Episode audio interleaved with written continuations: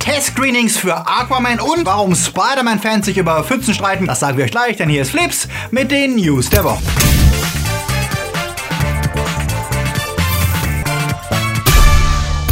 Die Themen der Woche. Zurück nach Hogwarts. Audio-Horror in 3D. Hostel wird zum Kinderfilm. Madden schuld am Amoklauf. Roseanne muss sterben. Star Trek wird verklagt und gewinnt Sennheiser Ambeo Smart Headset. Flips wird im September unterstützt von unseren Flips Guardians. Daniel Schuh, Marc-André Schreiber, JFK-Faker, Der Twarslöper, Two Barts One Cup, Dominik Richter, Silko Pillasch, Luca Kamens, Sepp Kerschbaumer, Onno Treipholz, T-Unit CB, Dennis Heide, Akoya, Kati Uzumaki und Anja Scholz. Ein großer Dank geht natürlich auch raus an unsere Flips Junior Guardians. Wenn auch du deinen Namen hier lesen möchtest, dann schau doch mal vorbei auf unsere Patreon oder Steady-Seite. Und wenn ihr auch unter der Woche keine Flips News verpassen wollt, dann folgt uns auch auf Twitter, Facebook oder Instagram. Eli Roth dreht Kinderfilme? Bitte was?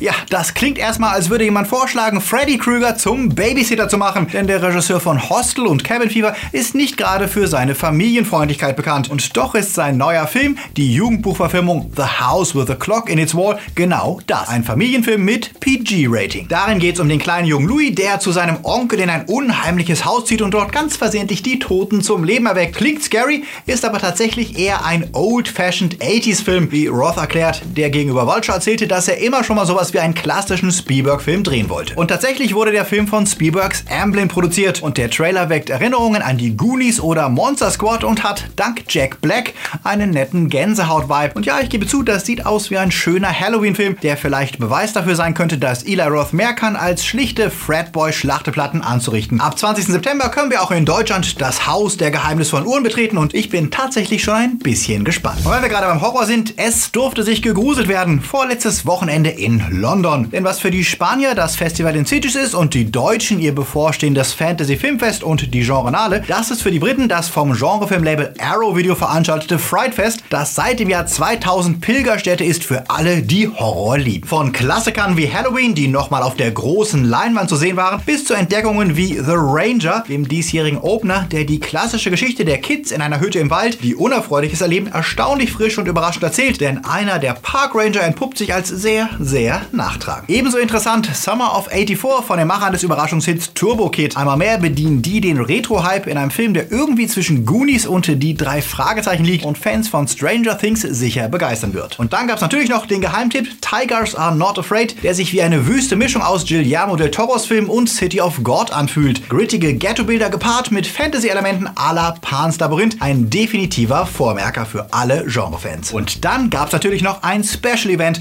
und der war der eigentliche Grund, warum wir in London waren, denn Sennheiser hatte uns eingeladen zu einer ganz besonderen Premiere. Der Audiospezialist hat sich nämlich auf ein ungewöhnliches Projekt eingelassen. Sie ließen die erfahrene Horrorregisseurin Roxanne Benjamin, die auch schon die VHS-Anthologiefilm produziert hat und am Episodenfilm Southbound mitwirkte, einen ganz besonderen Kurzfilm zu drehen. Einzige Vorgabe, der Film soll das Ambeo Smart Headset nutzen, um Ton aufzunehmen. Das Headset ist nämlich gleichzeitig ein exzellentes Mikrofon, mit dem man 3D-Sound aufnehmen kann.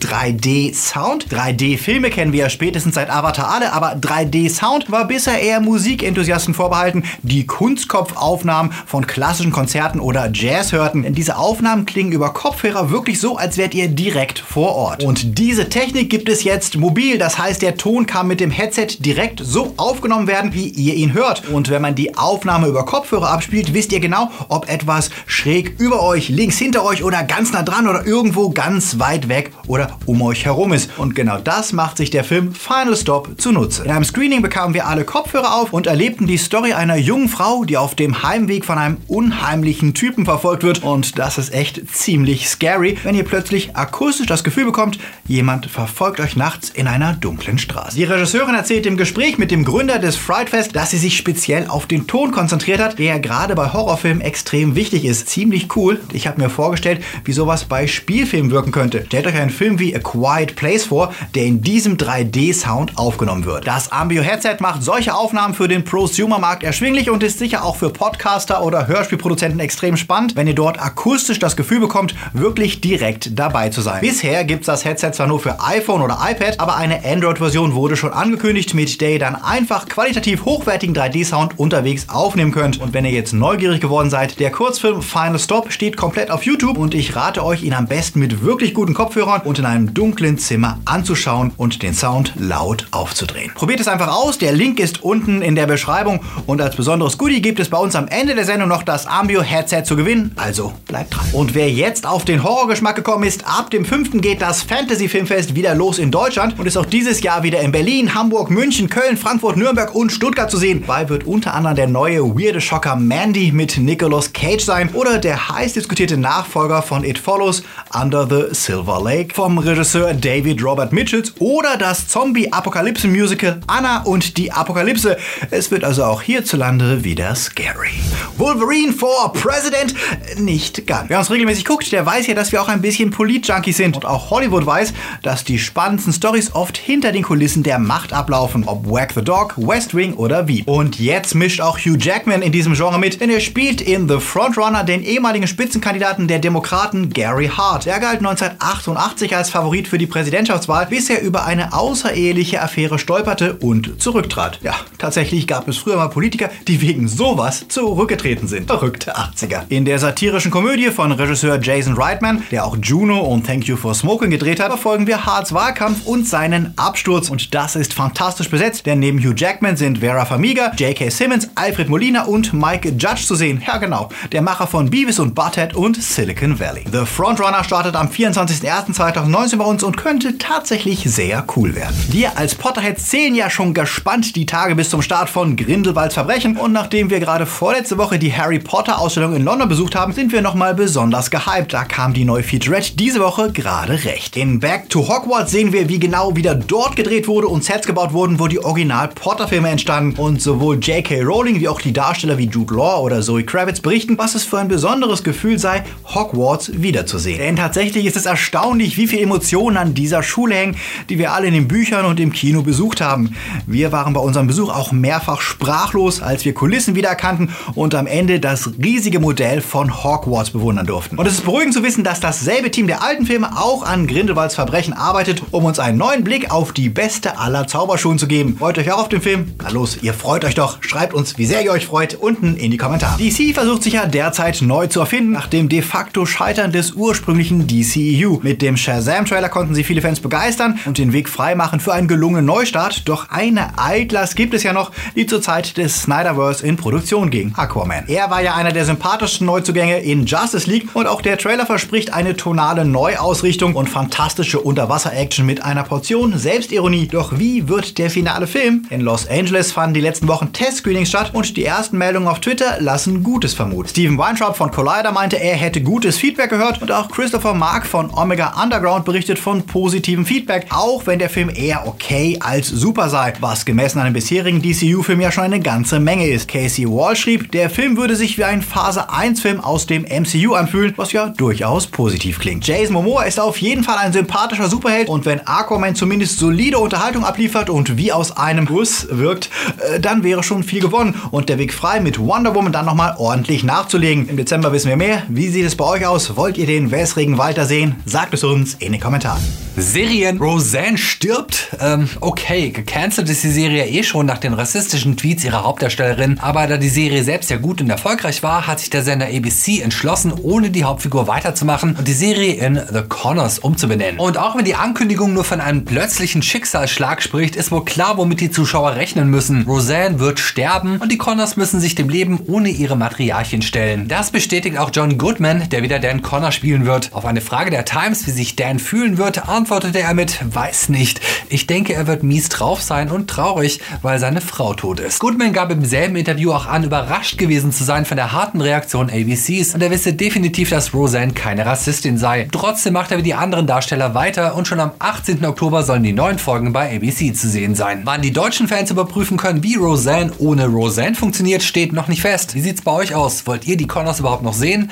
Schreibt es in die Kommentare. Und wieder gibt es Ärger für Star Trek. Nach vielen positiven News wie der Rückkehr von Captain Picard gab es die letzten Wochen ja einen Backlash mit dem Ausstieg von Chris Pine und Chris Hemsworth. Und dann hat CBS auch noch eine Klage am Hals von einem Videogame-Entwickler, der behauptet, dass Star Trek Discovery zentrale Ideen seiner ersten Staffel aus seinem Spiel geklaut habe. Vor allem die Idee des Reisens durch ein Tardigrade-Navigator was zugegeben sehr nach Discovery klingt. Tardigrades sind diese Bärtierchen. Aber auch starke Ähnlichkeiten bei den Figuren der Serie. Ernest Abdin, der Chef des Spiels Tardigrades, verkündete in einem Blogpost, es sei sehr schwer für ihn jetzt rechtliche Schritte einzureichen, aber er sehe sich dazu gezwungen, weil Gespräche über eine gütliche Einigung zuvor immer wieder verschleppt worden wären, man ihn über ein Jahr jetzt bereits hinhalten würde. Und es erscheint plausibel, dass sich irgendjemand im Produktionsteam bei den Ideen des Spiels bedient hat, auch wenn das Konzept des ursprünglichen Showrunners Brian Fuller, der ja vor dem Start ausstieg, anders aussah. Wir hoffen mal, dass CBS einlenkt und sich doch noch gütlich mit Abden einigt. Es wäre schade, wenn die Serie dadurch beschädigt würde. Oh Mann, das klingt wie ein schlechter Scherz, aber diese Woche wurde es Realität, beim Gaming erschossen zu werden. Das nicht etwa bei einem